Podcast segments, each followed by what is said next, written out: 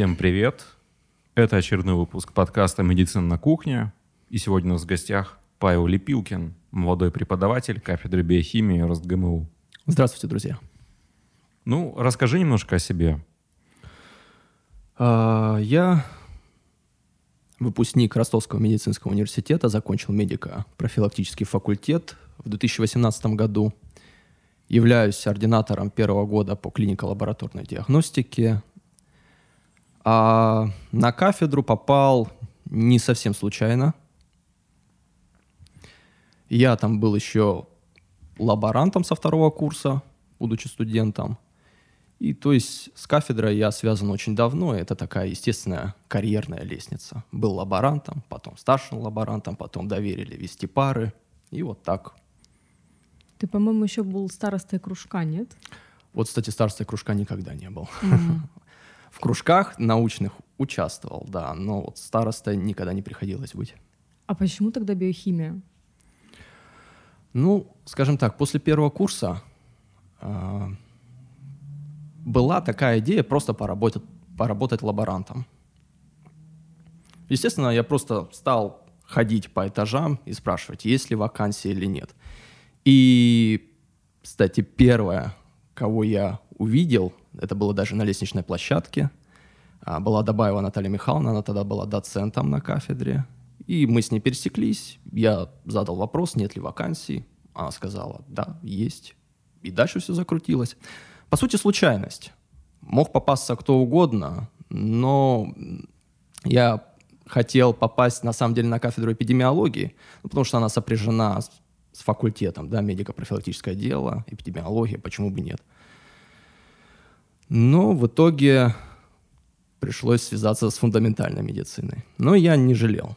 То есть каких-то особых предпочтений у тебя изначально не было? Как биохимия, это могла быть в теории любая другая кафедра? Могла, абсолютно. Ну, я тогда еще немного кафедр знал. Получается, я только пришел на второй курс. Не так-то много после первого курса еще знаешь о медицинской структуре, о кафедрах, о том, какие предметы еще тебя ждут впереди и так далее. Имел, что имел. Ну и опять-таки для меня тогда было просто приоритетнее найти какую-то подработку. Ты был деле. молод, тебе нужны были деньги. Ну, деньги-то там небольшие. Ну, знаете, а, просто хотелось чем-то себя занять еще. Я бы не сказал, что я был такой студент, знаете, который сидел целыми сутками за учебниками. Нет. Так что вот так. Ты не рассматривал, получается, дру- другие кафедры в других университетах, ну, может, в ЮФУ, там, там же тоже биохимия есть. Нет, а например. зачем? Ну, есть альма-матер мой родной. Чем он плох? Тем более, а, скажем так, это же удобно. Ты пришел утром в университет на пары. Освободился в часа 3-4. Ну, почему бы еще не остаться в универе еще на 2-3 часика и не поделать какие-то дела на кафедре? Не надо никуда ехать в другой университет, в другой корпус. И вся Ты эта- здесь учишься, ты здесь работаешь. Я считаю, это очень удобно. И вся и эта правильно. ис- история, она уже ок- около пяти лет длится, да? А, уже даже больше, почти 6. Но опять же, а, если мы будем говорить, почему я не пошел, допустим, в другой, скажем так, кафедра не является, может, идеальным местом для подработки, да, когда ты лаборант. Можно же пойти в аптеку, да, тоже нынче очень популярная тема. Но я не очень уверен, что работая в аптеке, ты хорошо изучаешь медицину. Вот так. Ну, ты работаешь таким складским человеком на самом деле. Пусть так, но зато пока я был лаборантом, а, я очень хорошо... Нет, нет, я имею в виду, когда в аптеке. Ну, кто, чем ты занимаешься человек? Тебе- тебе Ну, ты выдают- торгаш. Да. Ты торгаш. А, допустим, как это тебе поможет, если ты, допустим, захочешь заняться научной деятельностью, когда ты студент?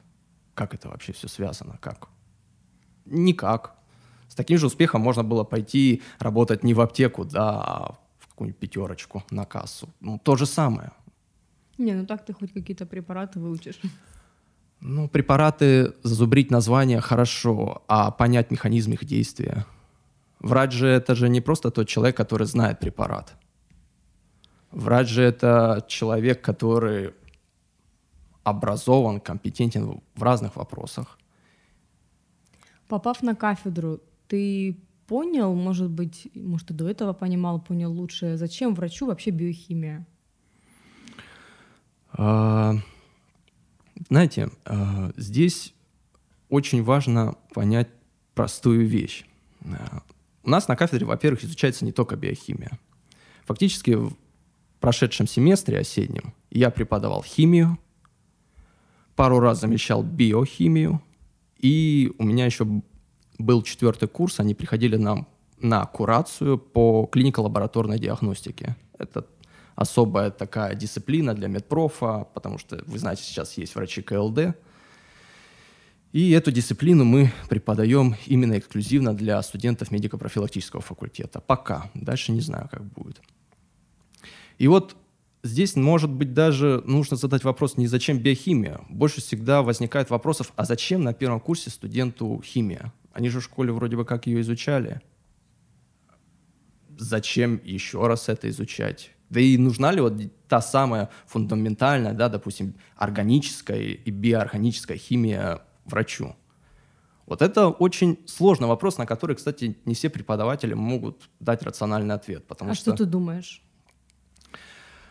А, ну, знаете, все зависит еще от программы и от вектора на кафедре. Я могу сказать за свою э, кафедру. У нас химия, она достаточно сопряжена с тем, что потом студенты будут разбирать на биохимии. Очень много отдается предпочтение не то чтобы, знаете, реакциям или химическим формулам, а, допустим, таким понятиям, как потенциалы, что потом пригождается студентам, когда они начинают изучать там, фармакологию, физиологию. То есть они этот вопрос изучают на разных уровнях.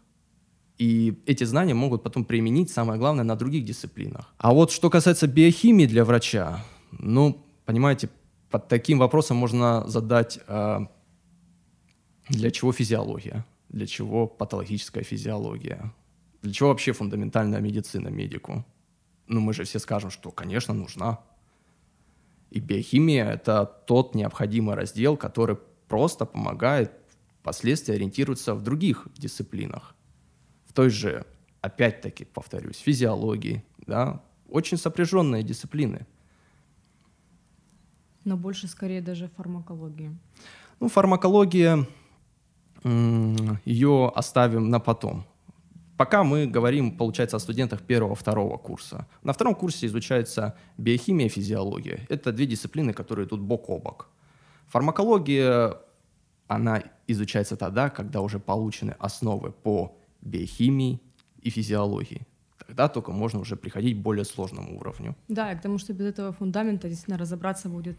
А ведь действительно основа фармакологии как таковая — это биохимия и химия отчасти. У меня, кстати, не было никакой органической химии там, или коллоидной, не знаю, как она называется. Коллоидная — это, знаете, прерогатива фармфакультета. Там, да, я Там помню. они, кстати, Ага. химию изучают вдоль и поперек. У меня, когда я пришел на первый курс, сразу началась биохимия. И для меня, конечно, был таким небольшим шоком, когда я ничего про это не знал. Думаю, а, ну сейчас там оксиды, там, что там было из, из школы, да. И тут раз, давайте мне про пирольный азот там и прочее. И... Но здесь я хочу внести такую коррективу. Вы, видимо, застали времена Лидии Михайловны Пустоваловой. Ну, я на четвертом этаже был. Ну, я напомню слушателям, в РосГМУ есть две кафедры биохимии, одна на четвертом этаже, а другая на седьмом. Вот э, сегодня господин Лепилкин, он седьмого этажа биохимии, а я был на четвертом, они не пересекаются. Враги. Я седьмого. Седьмой топ. Вот.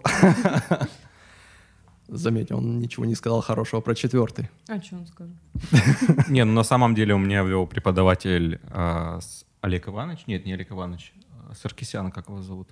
Мгм. Я, я забыл отчество, простите, Но фа- фамилия легендарная уже Да. достаточно. Вот, и это было, напоминало мне Вьетнам. э, Это один из самых таких мемтичных, наверное, Да, преподавателей. преподавателей с, фразочками и чрезвычайно э, требовательный. Ну, в итоге я считаю, что, в принципе, я биохимию знал норм.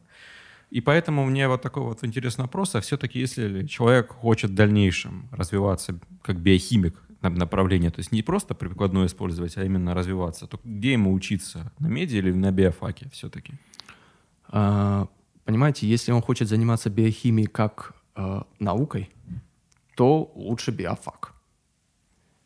Для врача это прикладная дисциплина. Врач это не совсем же ученый, это ремесло. Хотя он имеет полное право заниматься искусством, наукой и уйти. У него есть просто для этого образование. Не менее худшее, чем он бы получил на каком-нибудь биофаке. И он имеет право заниматься биохимией как наукой тоже. Получается, даже у, у врача, да, ну, у выпускника медицинского университета более широкий спектр. Он может уйти в клиническую практику и заниматься э, врачебной практикой, либо, если он видит себя в, на научном поприще, полностью уйти в науку, та, которая ему нравится, будь то биохимия или любая другая фундаментальная медицина. Вот Единственное, как что... раз о любом другом э, следующий вопрос, вытекающий из предыдущего, куда все-таки кроме кафедры? То есть конкретно, это какие-то лаборатории, НИИ, это производство, куда можно податься биохимику? Ну, если все-таки биохимия понравилась как наука, то выбор, спектр достаточно широкий. Но я был, э, рассматривал больше вариант НИИ когда есть хорошая база. Просто лаборатории, мы что имеем в виду под словом лаборатории здесь? Лаборатория при НИИ или лаборатория при Любая, кафедре? как подразделение. Ну, знаете, вот если мы сразу начнем говорить о кафедрах, то здесь мы должны, честно положа руку на сердце, сказать, что мы не берем какие-то центральные вузы, мы берем нашу периферию, да, то материально-техническое обеспечение кафедр – обеспечение кафедр, оно ну, не на хорошем уровне. Много старого оборудования, которое уже не актуально, принципе, не рабочего. Поэтому делать там какую-то научную, научно-исследовательскую деятельность, ну, нелепо. Это просто невозможно технически. А НИИ, если они опять-таки бывают разные, да, есть примеры хороших, есть примеры, которые, ну, скажем так, хереют. А, если мы говорим о хороших, то да, там просто все для этого создано и для этого придумана эта структура. И вот и все. Что можно делать в ней? Вот, например, это онкология или это какая-нибудь судебная диагностика, может быть, какие-то спортивная медицина? Во-первых, все зависит от направления научно-исследовательской деятельности, которая является как бы авангардом в том или ином НИИ. Но я считаю, что спектр у биохимии широкий. Если мы говорим об онкологии, да, а почему нет? В принципе, онкология тонко сопряжена э, с биохимией. Плюс еще Понимаете, я вообще вижу большую перспективу биохимии э, именно с точки зрения разработки новых методов диагностики, экспресс-диагностики, скрининга. Особенно вот, когда мы говорим, если мы вернемся к онкологии, да, о поиске онкомаркеров. Это сплошная биохимия. Это ее поприще, это ее звездный час в данный момент. Если в ней это понимают, да, значит, люди занимаются правильным делом. Они не просто делают какую-то науку, которая непонятно для чего нужна.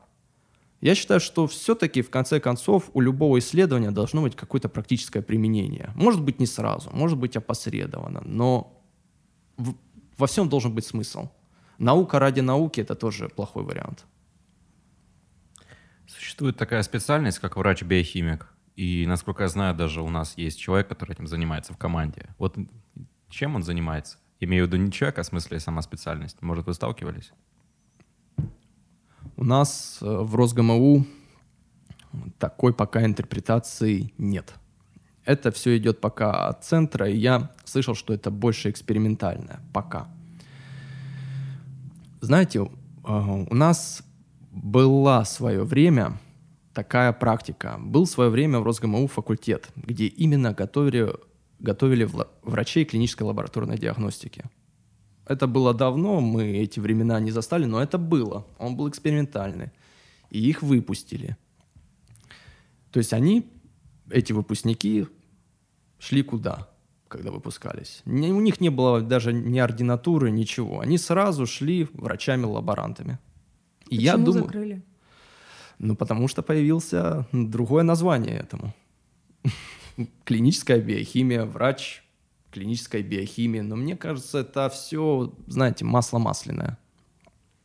А вот этот врач, эм, как он называется, клиническая фармакология, есть ординатура. Это есть. что-то из этой оперы или это? Это другая? сопряжено все-таки больше с фармакологией.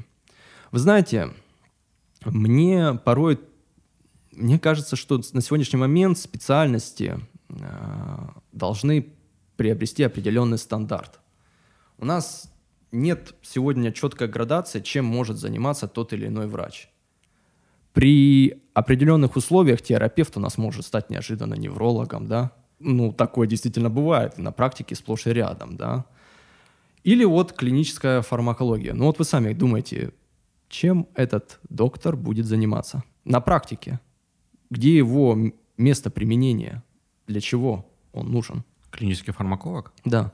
Ну, я думаю, это человек, который корректирует назначенную терапию в идеале. Наверное, такой Каким советник. образом он должен вести этого пациента тогда от и до? Это должен быть врач. Вот видите, сколько уже назревает спорных моментов. Во-первых, корректировать назначенную лекарственную терапию.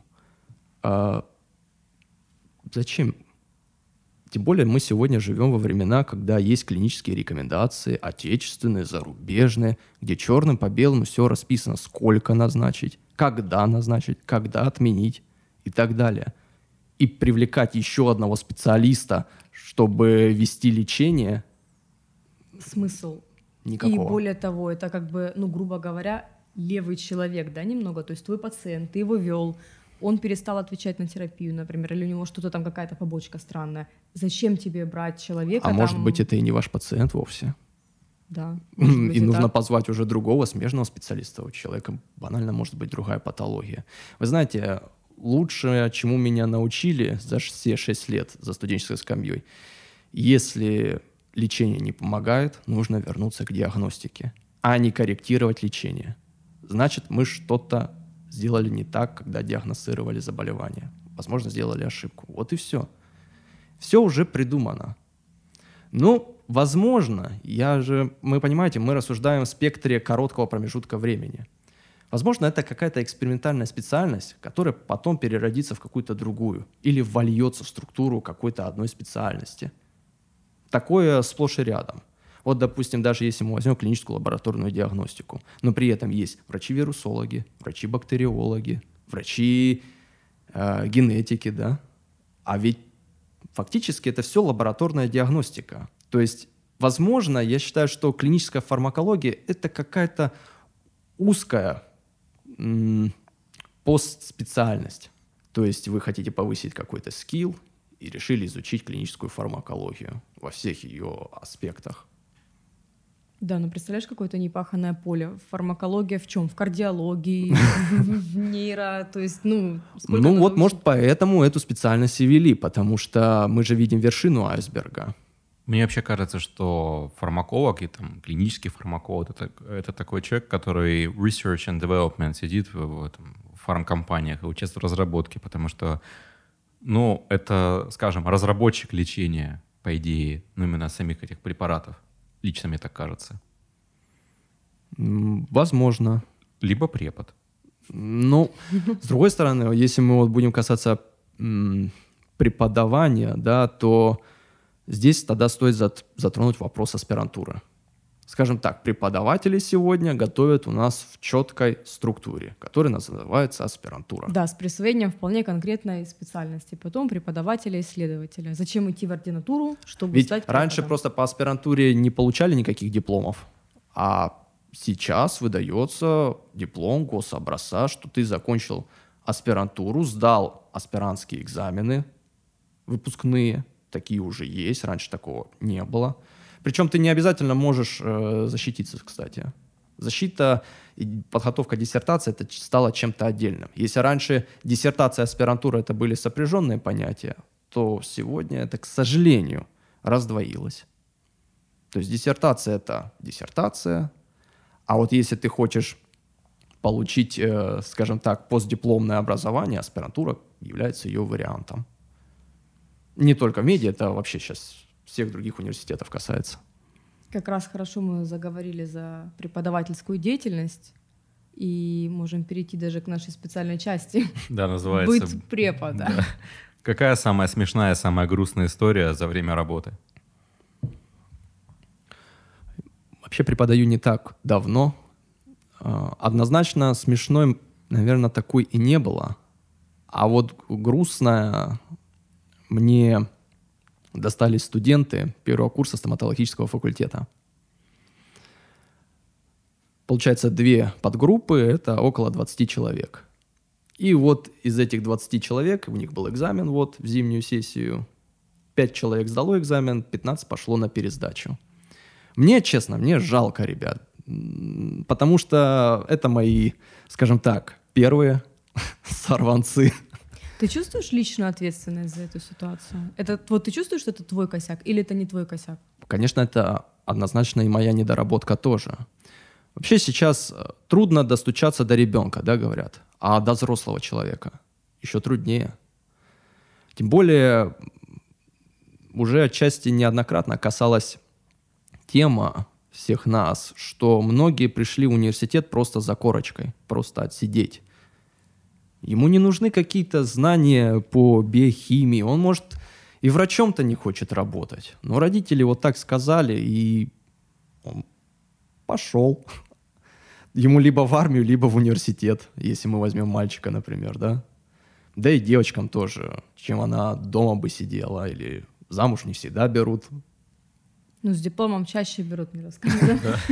Вот, вот. То есть здесь есть определенные трудности, которые, ну, мне пока, видимо, не хватает опыта и стажа, чтобы как-то перебороть это или правильно интерпретировать. То есть, э, с другой стороны, если взять результаты других групп, да, у кого вели более уже опытные преподаватели, которые и 20 лет на кафедре преподают, ну, там тоже много пересдач скажем так, если возьмем, что 20 человек, ну, 10 пошло на пересдачу, не 15. Ну, это большой процент. Да. Возможно, он меньше, чем у меня, но по-прежнему высокий. Но опять же, здесь нужно сказать о том, что какой я в принципе как преподаватель. Есть строгие, есть не очень. Я вот, например, сам по своей природе очень мягкий человек.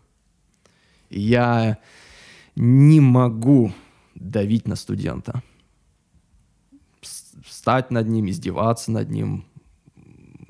Допустим, знаете, как не нравится мне, как он занимается, понаставлю ему Б, оставляя его до полуночи, чтобы он не отрабатывал. Ну, я просто не совсем считаю, что такие методы правильные, тем более сегодня, в современной, как бы, высшей школе.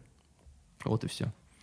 Очень символично, что на кафедре биохимии не нашлось этих смешных историй. Только грустно. Да, вопрос такой, кстати, кафедра как отреагировала, когда это произошло, когда вот отправились студенты на пересдачу? Там? Это что же какие-то показатели для кафедры или нет?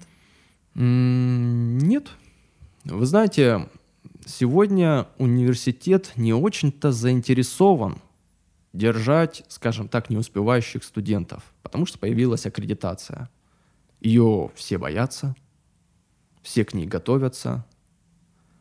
И получается, что студент, который систематически не хочет заниматься, университету не нужен. Он в конце концов подпортит ту самую статистику.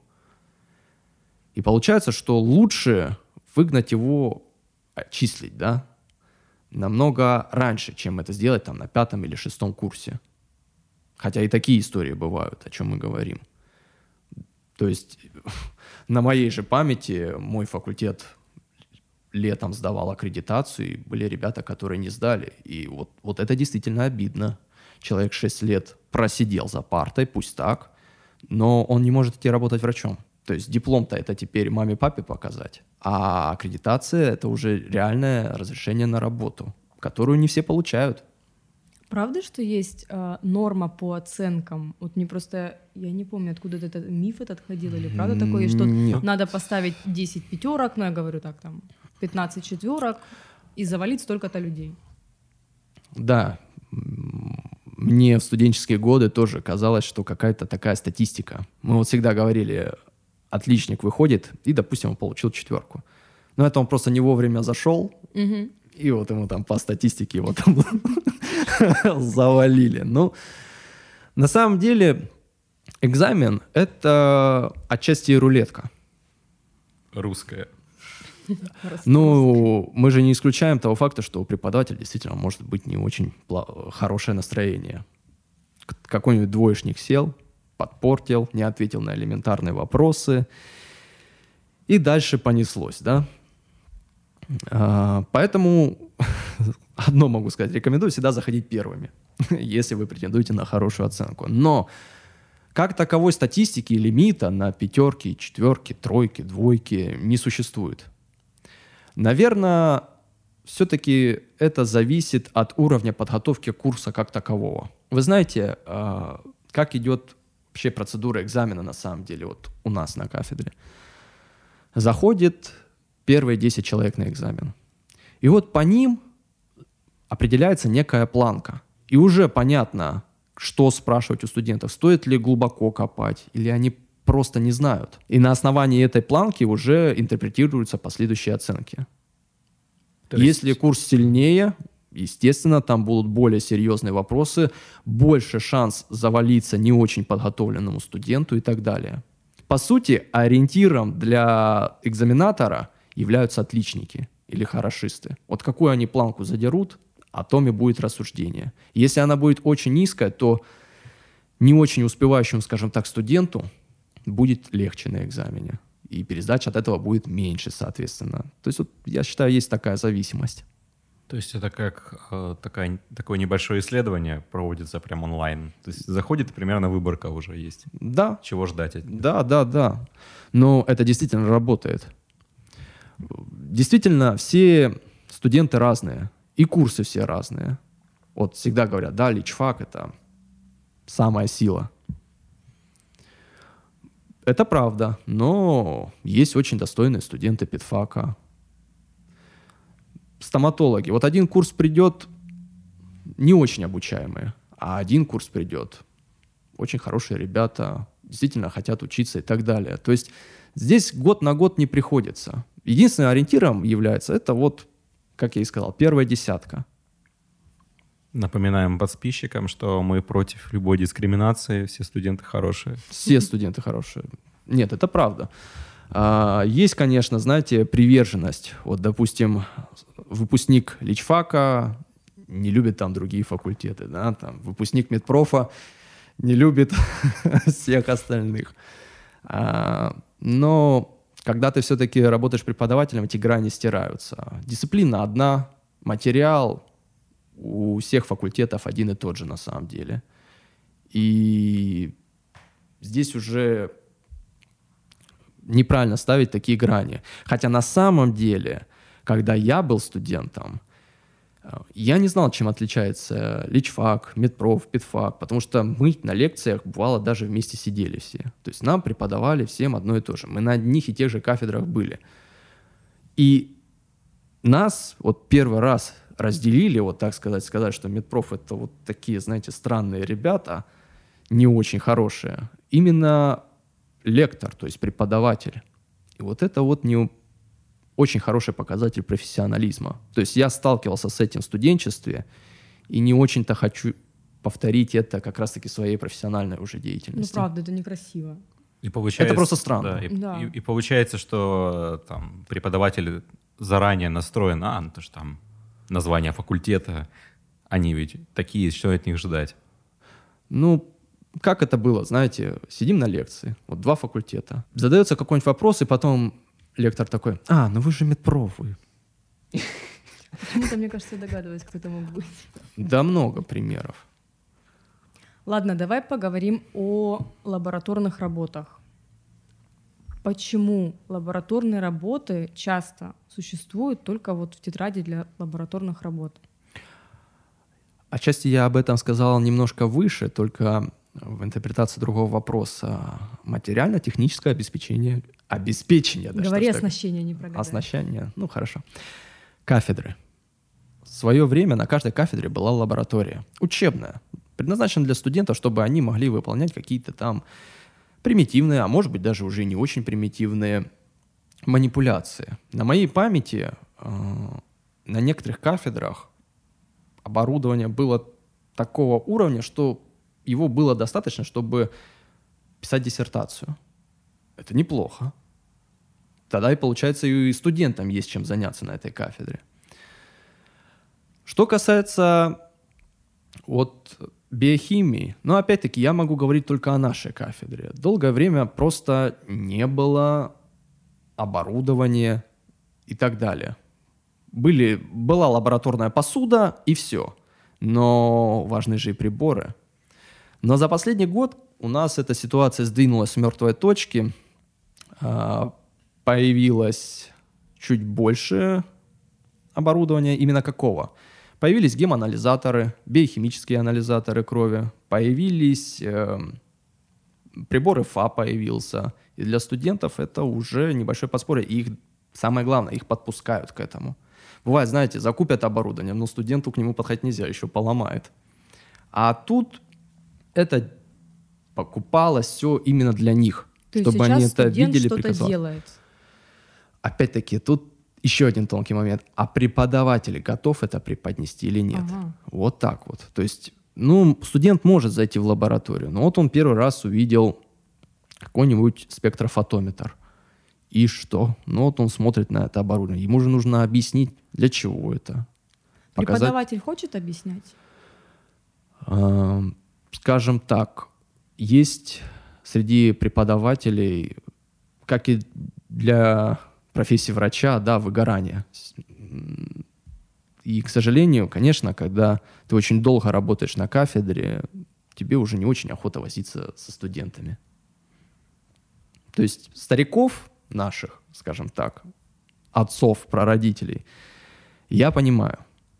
Но когда приходит молодой преподаватель, и он, знаете, как не горит этим, это очень странно. Возможно, это просто не его, и он случайный человек. Но такие примеры есть. И это большая беда на самом деле. Что тебя бесит и раздражает в работе преподавателя биохимии?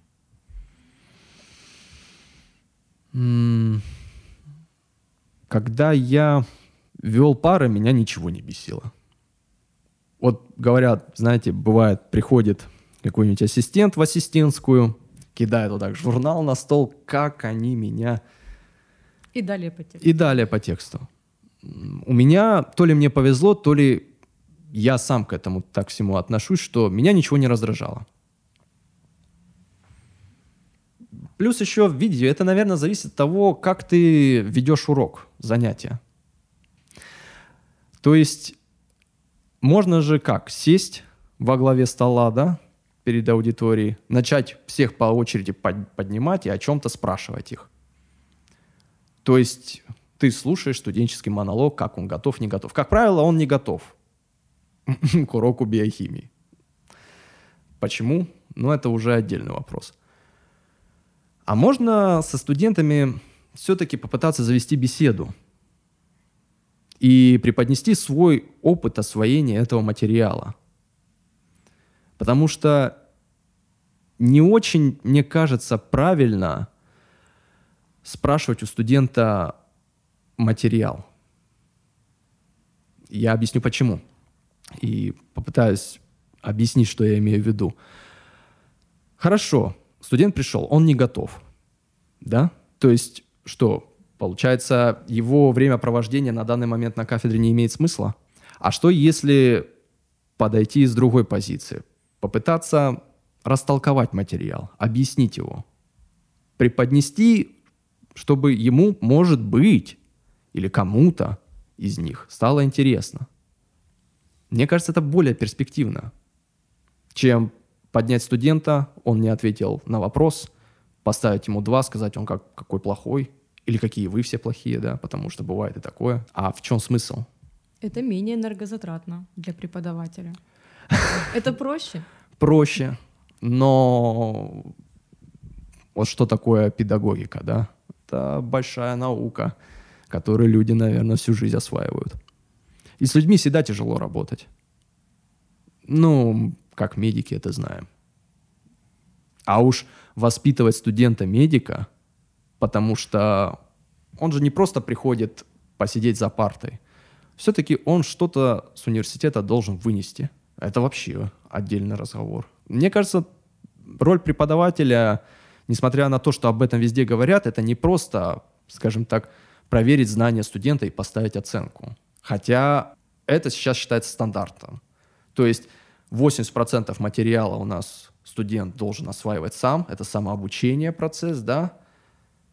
20% это консультация преподавателя, и роль преподавателя — это проверить уровень знаний студента и выставить бально-рейтинговую систему. Мое мнение, что это не очень правильная система. А почему вообще у преподавателей бывает низкая мотивация к тому, чтобы этим заниматься? Ну, помимо того, что это является более простым выходом, но почему именно так все складывается? Ну, во-первых, я сказал, что есть компетенция, да. На кафедре бывают, начинают работать люди, которые попали туда, ну, совершенно случайно. Потому что есть сейчас острая нехватка преподавательского состава, и, по сути, кто первый согласился, тот и хорош. Но мы же не рассматриваем его качество именно как педагога. Вообще нигде в пункте такого нет.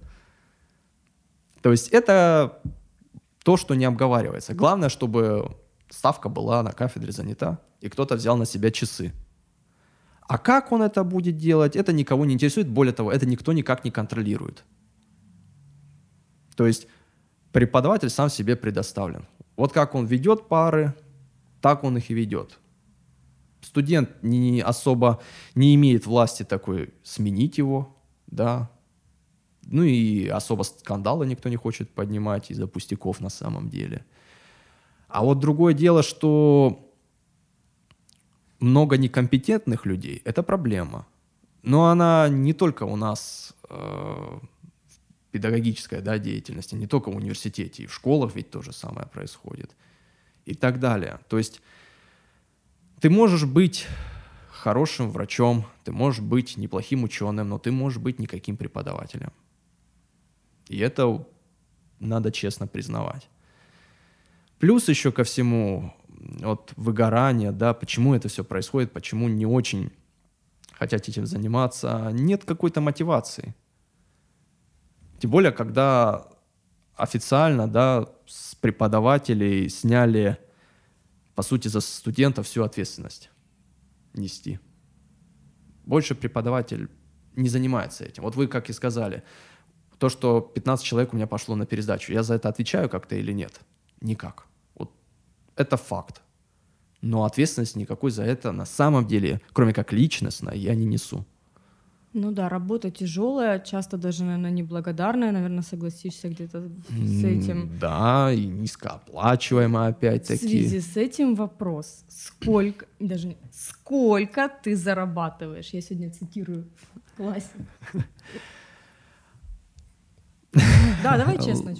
Да, смотрите, здесь есть два варианта, как у нас формируются зарплаты в университетах если мы формируем преподавательский состав. У нас есть конкретная ставка, должность на кафедре ассистента, доцента, профессора. Как правило, это, если мы говорим об ассистенте, это прожиточный минимум, да, то есть это 12 тысяч зарплата. Это если полная ставка. Как правило, полной ставки нет, особенно если ты ординатор, ты не можешь право по закону занимать полную ставку, только 0,5. А на кафедре 0,5, как правило, нету. 0,25 какие-нибудь. Или у нас даже был случай. Смотрите, я оформлен на ставке 0,125 ассистента. Плюс еще есть такая тема, как почасовка. То есть ты, по сути, как наемный работник С почасовой оплатой. С почасовой оплатой. Час 85 рублей. И зависит же от того, сколько ты набрал этих часов, сколько ведешь пар, это отсюда и вычисляется твоя ежемесячная оплата. Доллар в час. Ну, так вот, ну чуть больше. Там, мало, мало. Доллар 20. Конечно, а это... какие-нибудь надбавки, я не знаю, у вас есть какая-нибудь возможность, ну, как вот уч- учителей, да, там за классное руководство, что-то такое. Вот что может делать преподаватель, чтобы получить больше денег? Ну, во-первых, сама по себе почасовка и есть возможная интерпретация этой надбавки. Потому что ты ведешь все равно на тебя загрузили определенное количество студентов. Ну, как мы говорим, часов, да? И хоть как-то, чтобы больше получать, эти часы лучше перевести в почасовку. Потому что ставка, она и так есть. Она приходит независимо от того, ведешь ты пары, не ведешь ты пары, ты просто занял эту должность и все. Единственным вариантом, на самом деле, зарабатывать сегодня, это для сотрудника кафедры, это и является вести научную деятельность. За нее платят. Сколько? Все зависит от вашего индекса Хирша. Мгм. То есть... Ну, в э, пределах вот. Ну вот смотрите, а, платы обычно это единовременные, то есть обычно в конце года, под Новый год вместе со всеми премиями. Но я знаю примеры, вот если индекс Хирша 3, то приходит тоже невеликие деньги, но они приходят около 150 тысяч рублей, что-то такое, по крайней мере у нас. Был такой случай. Если 150 тысяч разделить на 12, то это уже ну, неплохая такая ежемесячная надбавка. А, это всего на год 150 тысяч? Ну да, Ну да, да, да. Но я имею в виду, что вот индекс Хирша 3 у человека, и вот он получил такую за него выплату. Ну а дальше, опять-таки, мы можем поднять тему грантов, да, каких-то специальных стипендий, но это уже, опять-таки, здесь уже нужно работать, пахать. А за степень? Добавляют же что-то за степень. Ну смотрите, если мы говорим о степени кандидата меднаук, например, то он, как правило, у нас будет на ставке доцента, Мгм. ну, на, на 0,5, как всегда. А доплата за кандидатскую, по-моему, 2000 рублей, честно. И- Ну, или того меньше. Да. Вот она не колоссальная. Поэтому многие и не особо хотят защищаться. Не хотят э, расти в этом плане, потому что а для чего я так много лет потратил на это, чтобы в итоге на 2000 рублей больше получать, А что с докторами, с профессорами? у них дела получше. Во-первых, э, у них есть возможность э, готовить аспирантов, и они за это получают деньги.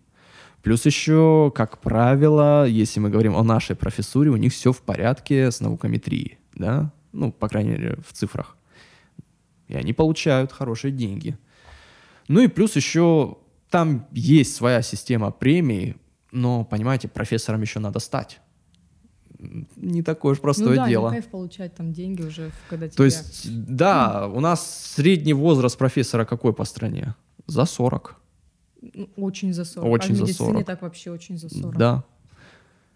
И, как правило, этот профессор, он больше, если мы возьмем какого-нибудь клинициста, он, мне кажется, основную свою заработную плату базовую получает в клинике, где он ведет свою врачебную практику. Благо, да, для врача в этом смысле есть пути отхода. Он может вести пары в универе и еще где-то быть при клинике, работать врачом и в совокупности какие-то деньги и зарабатывать. В принципе, в реалиях медицинского университета работа преподавателем – это больше как подработка. Очень редко я вижу на сегодняшний момент сотрудников, которые только работают на кафедре. Как правило, мы уже сказали, да, 0,25 ставки на кафедре. Он пришел раз в неделю, провел лекцию или отчитал какой-то материал на семинарском занятии, и дальше он ушел на основное место работы, какую-нибудь клинику, может быть, даже в частную, где он... То есть преподавать это может быть, знаете, еще для души. Ничего многие, себе. многие, ну, это нравится. Многим, может быть, это нравится, и не всегда же все упирается в деньги. конце концов. Знаете, вспомним, да, пирамиду Маслоу. Мы всегда хотим самоутвердиться и передать свои знания кому-то. Рано или поздно этот момент наступает. И на самом деле нет ничего приятнее, когда ты как чем-то, с каким-то своим опытом делишься. Ну, лично мне. Это да, но не забывай, что в основе этой пирамиды. Поесть, поспать, ну, понятно. Но, как правило, все-таки человеку с высшим образованием хватает ума удовлетворить эти потребности. Перестать спать. Да, именно так. Мы потихоньку переходим к вопросам из зала. Итак, у нас первый. Его задал Сергей Лукьянов. Какой из разделов биохимии дается студентам тяжелее всего? Что должен знать среднестатистический студент медицинского института, чтобы сдать экзамен по биохимии? Так, чтобы сдать экзамен по биохимии, нужно знать список вопросов для начала.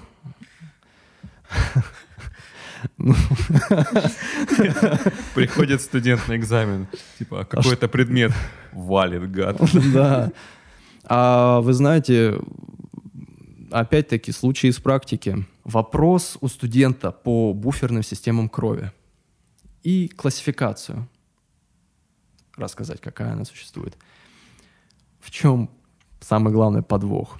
Он спрашивает у соседа, а какие они бывают тут, классификация. А тот, кто более-менее подготовился к экзамену, он ему говорит, так ты вопрос до конца прочитай, а там дальше идет расшифровка этой классификации. Классификация там, двоеточие, белковая, да, и так далее. То есть получается, что он даже список вопросов не прочитал и абсолютно не понимает, о чем его спрашивают. Поэтому я не могу сказать, какой э, раздел химии, биохимии является самым сложным, потому что студенты, бывают, валятся на самом простом. Вот как в данном случае, да, буферная система, просто четыре слова сказать. Но он не знает, не выучил и так далее. Хотя у него же не спрашиваются какие-то формулы, да, нарисуй мне формулу адреналина сходу. Или холестерина, да, то, что все студенты боятся. Нет, просто словами. Ничего не нужно. Поэтому все разделы для студента сложные. И в любом разделе можно найти какую-то нишу, которая э, является сложной для понимания. Плюс еще все зависит от уровня базовых знаний, которые студенты получили в школе. А, скажем так, школьное образование ведь тоже сегодня хромает. Но скажу так, самым сложным, вот если мы возьмем биохимию, является материал первого семестра, когда они изучают базовую биохимию — это цикл трикарбоновых кислот, гликолиз, глюконеогенез, пентозофосфатный путь, бета-окисление ВЖК и так далее. То есть э, нужно запоминать последовательность реакций, ферменты. А если у вас еще спросили формулы, то ну, тяжело бедолагам.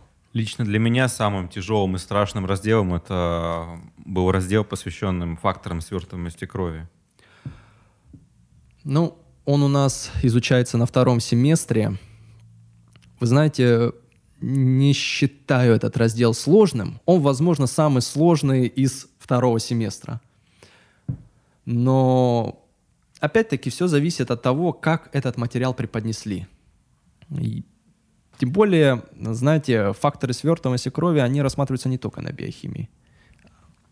Их рассматривают и на физиологии, и на патологической физиологии – то есть, ну, на трех кафедрах где-то этот материал, да кто-то должен разжевать.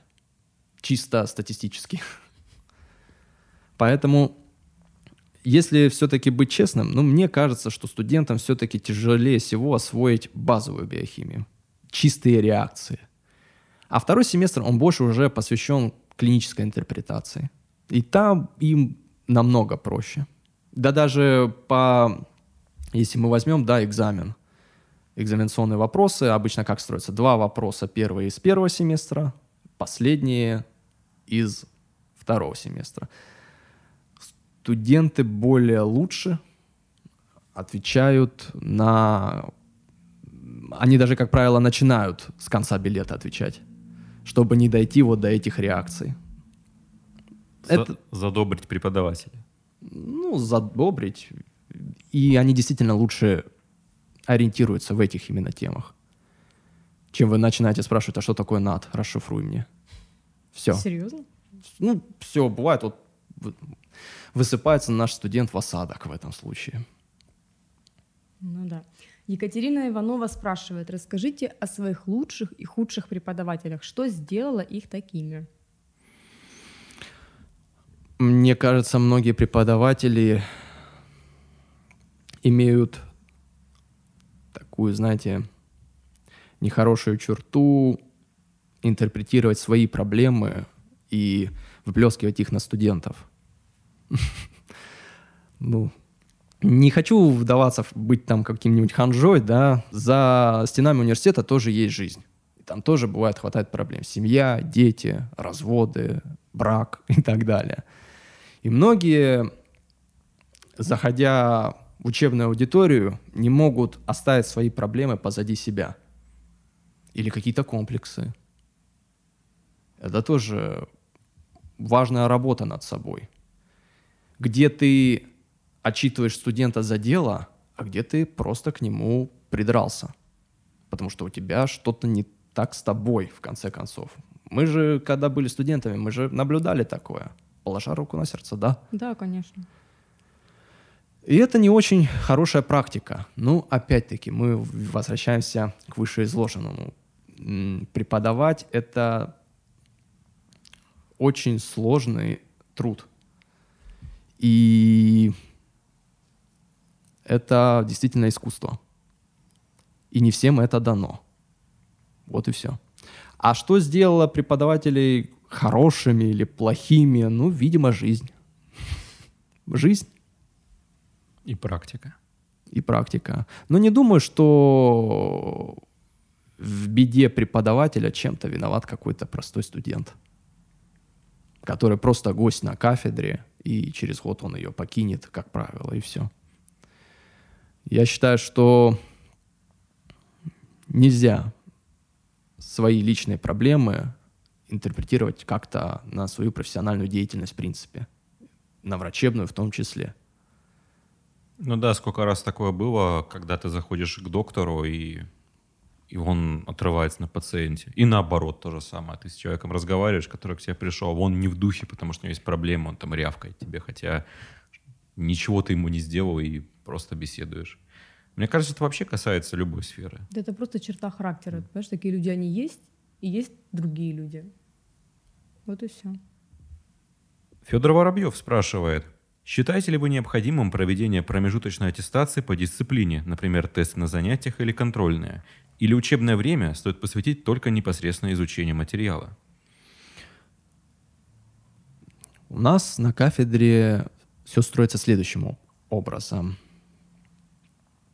На сегодняшний момент существует такая система, как бально-рейтинговая. Раньше это было просто словом, теперь это система, которой наш студент да, варится. За семестр он обязан набрать по рейтингу 60 баллов.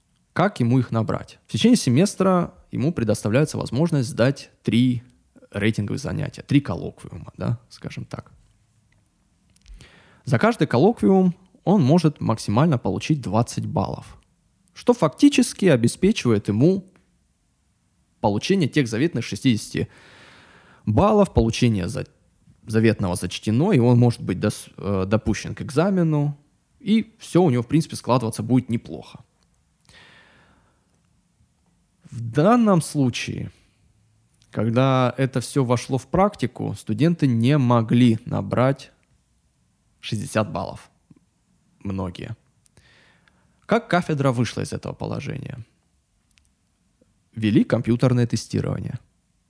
В аудиторию закупили компьютеры, и студентов дополнительно к рейтингу два раза за семестр стали тестировать. И они имели возможность получить еще за два тестирования совокупе 40 баллов. Чтобы уже наверняка даже у самого остающего студента была возможность набрать эти 60 баллов. То есть в данном случае тестирование играет роль набора баллов. Ну, это такая игра. Каким-то знаниям оно не имеет никакого отношения. К обучению тоже. Хотя Студенты должны научиться сдавать тесты, потому что впереди их ждет аккредитация, да. А самый важный этап аккредитации — это тестирование. То есть они, конечно, должны к этому привыкнуть. И чем на больших кафедрах это будет введено, тем лучше. Но я считаю, что проводить занятия в форме «так, вы сядьте, напишите тесты, и все, идите домой». Это ну, неправильно. Это лишь нужно для того, чтобы нарисовать эти те заветные цифры. А именно занятия, если тем более материально-техническое обеспечение позволяет это сделать, то они должны быть посвящены практике. Извините, бывает такое, что студент на четвертом курсе не умеет пользоваться микропипеткой. Как? Как мы такое допустили? И как это исправить? Вот и все. Мария Списивцева задает серьезный вопрос. Хотелось бы узнать не про базовую, а про клиническую биохимию в плане диагностики, чтобы успешно интерпретировать результаты исследования анализа во врачебной практике. Какие интересные источники, видео, статьи, сайты могут помочь? Открываем клинические рекомендации. Но на самом деле если мы возьмем клиническую биохимию, все-таки это больше поприще э, врачей КЛД, клинико-лабораторной диагностики. Именно они должны правильно интерпретировать результаты. Плюс еще ко всему, клиницист, он должен работать со специалистами разного уровня. По сути, когда вот говорим, допустим, возьмем врача-онколога, оперирующего. Он, выр, э, скажем так, во время операции вырезал некую опухоль, да? Дальше что он с ней сделает? Отдал на морфологию. И уже врач-патоморфолог, компетентный специалист в этой области, даст свое заключение. Потому что это же не делается на месте. Зачем хирургу смотреть препарат? Свою, скажем так, профессиональную деятельность на данный момент он выполнил. То, чему его учили и так далее. Вот так и для клинициста. Нужно ли клиницисту интерпретировать биохимический анализ крови, например? Ну, во-первых, по сути, за него это делает уже отчасти машина, да? Она говорит, что когда выдает лист, да, распеча... ну, печатает результаты, там уже есть индикаторы. Этот показатель повышен, этот показатель понижен. И задача уже здесь клинициста как такового не задаваться вопросом как и почему. Ведь он заведомо назначает какой-то определенный спектр исследования, по которому он будет дальше назначать ту или иную терапию или лечение, или что бы там ни было. Потому что сейчас еще есть такое, знаете, э, направить пациента сдавать кучу анализов, которые ему, возможно, и не нужны. Вот мне кажется, клиницист должен сосредоточиться здесь. Не в интерпретации анализа, а наоборот, правильно его назначить. Интерпретацию оставим на потом. Вот это самая главная проблема, когда не следуют, на самом деле, клиническим рекомендациям.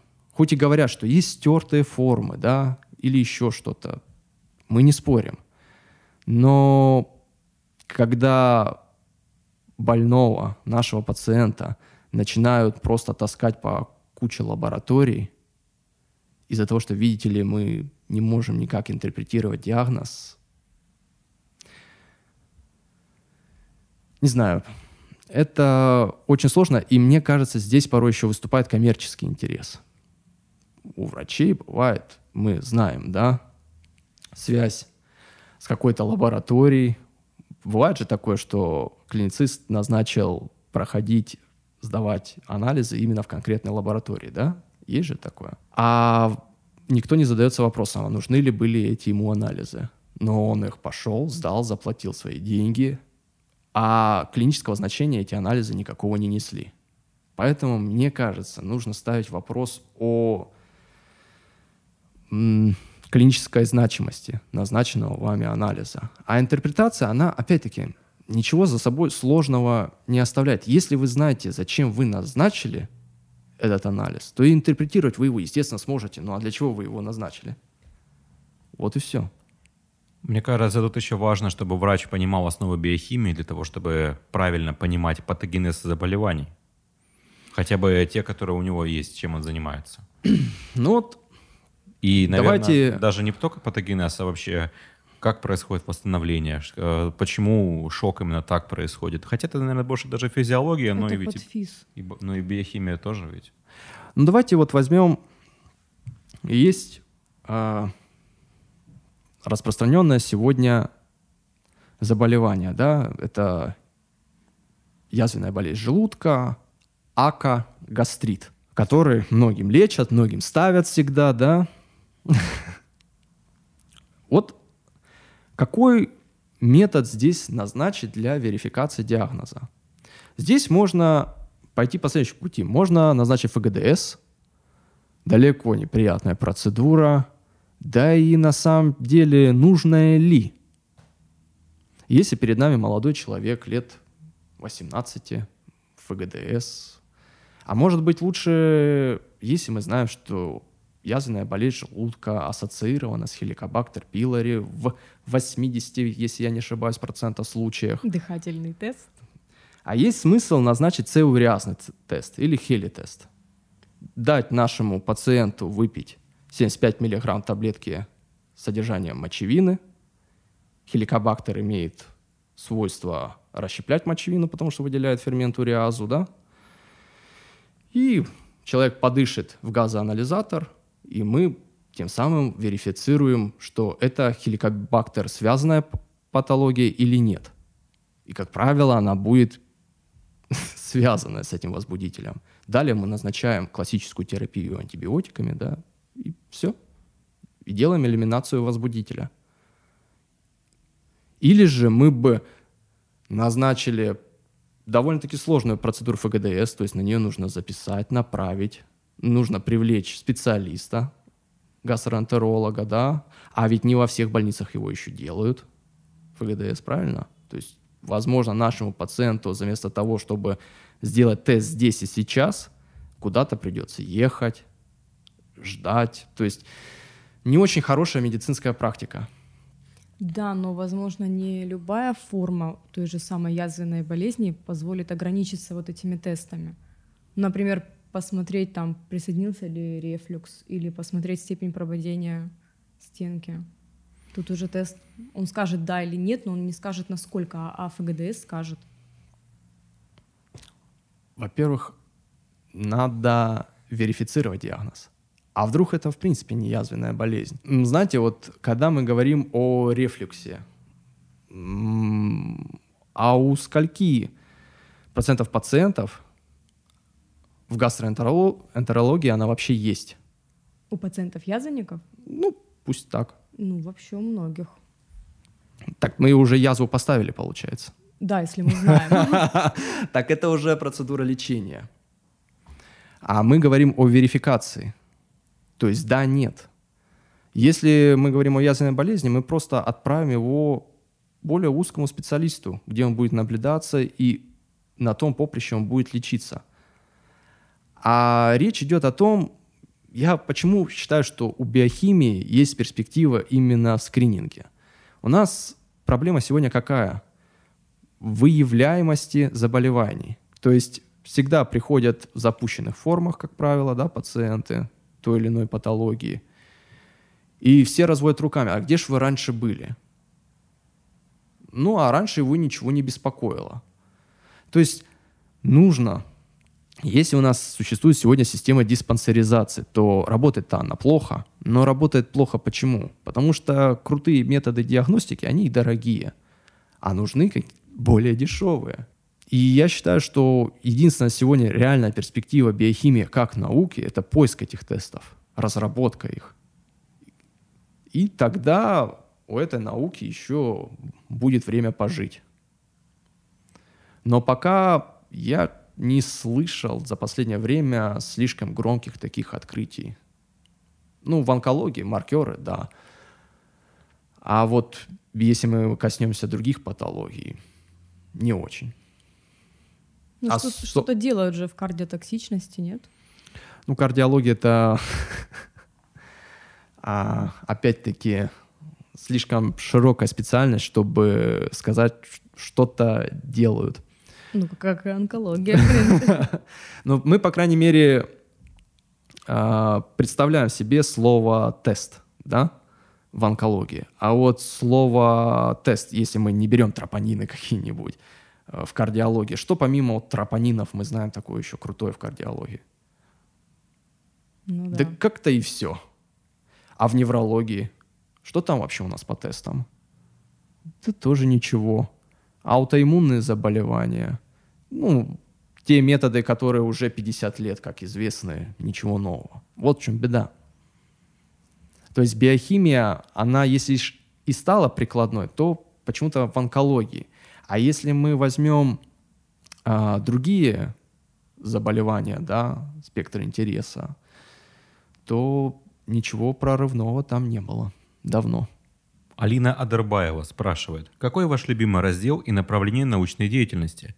Как получать удовольствие при изучении биохимии?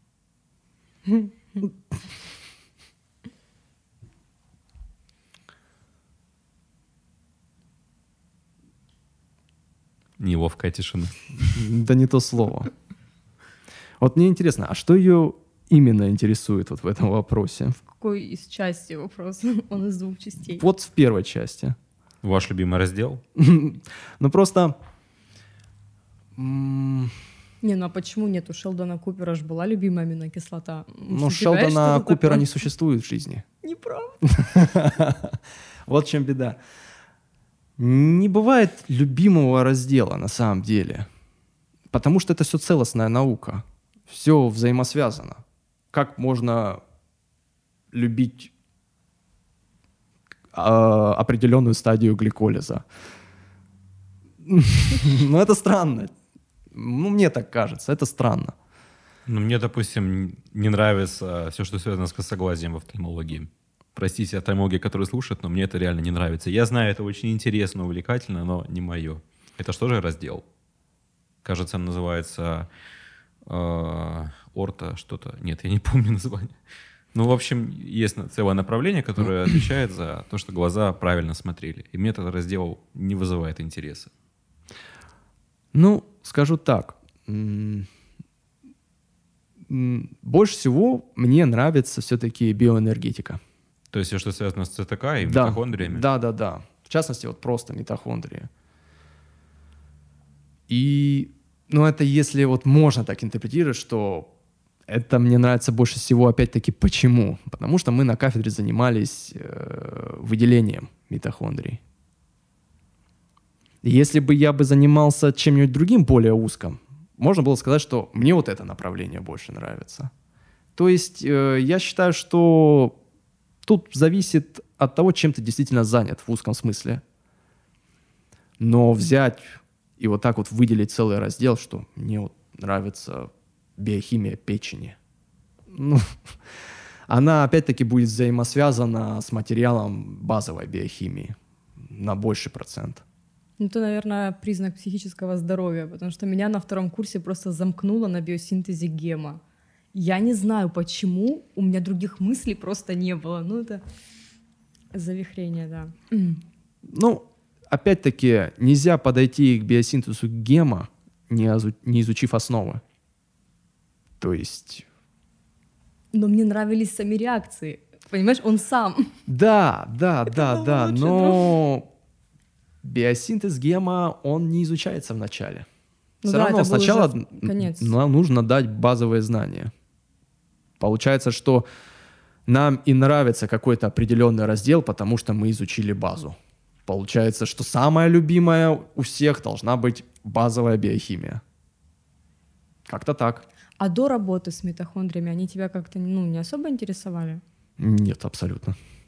Мне, кстати, вот если говорить о любимых разделах биохимии, мне всегда оказалось очень уютным та часть, посвященная пищеварению. Она такая аппетитная, вкусная. Ну, переваривание белков, липидов, углеводов. Вот, кстати, мы уже касались, да, применения биохимии. А где еще в медицине? У нас же есть целая такая великая вещь, как диетология. Вот там биохимия может занять и занимает, ну, как мне кажется, очень большую нишу. Особенно спортивная Только диетология. хотела сказать. Вот. Тем более, да. То есть... Качки там. Да, Борис Цулин, привет. Да, то есть э, диетология, спортивная медицина, там биохимия представлена не очень фундаментально, но я считаю, это вопрос времени. Она сейчас, по крайней мере, ходит в тренд. Сейчас диетология в тренде, да, как и спорт как таковой. И это шанс для биохимии как-то там реабилитироваться и проявить себя. Ну, это тоже очень скользкая тема. Наверное, еще регенеративная медицина и трансплантология, да, с биохимией? Или тоже? Вот насчет трансплантологии трансплантологии, мне кажется, тут все-таки больше, больше иммунология, да. Но иммунка, по сути, это... Не совсем. Почти... Ну, почти ну... так любая э, клиническая дисциплина, почти биохимия, почти патофизиология, почти патан, почти анатомия. Вот почему надо все это учить. Да, вот. Может быть, сейчас мы более убедительны, чем в начале. У нас последний вопрос из зала от Сергея Лукьянова. Самая интересная практическая работа за всю вашу практику? Мне кажется, мы уже знаем. А, кстати, не митохондрии. Да ладно. Я бы мог, знаете, сказать, что самое интересное то, что я делал руками, это было не в университете. А, у меня вообще еще в школе все было неплохо с химией. Сейчас, знаете, студенты приходят на первый курс, у них химия, не органика. И я им говорю, говорю, когда провожу их в лабораторию, покажите мне мерную колбу.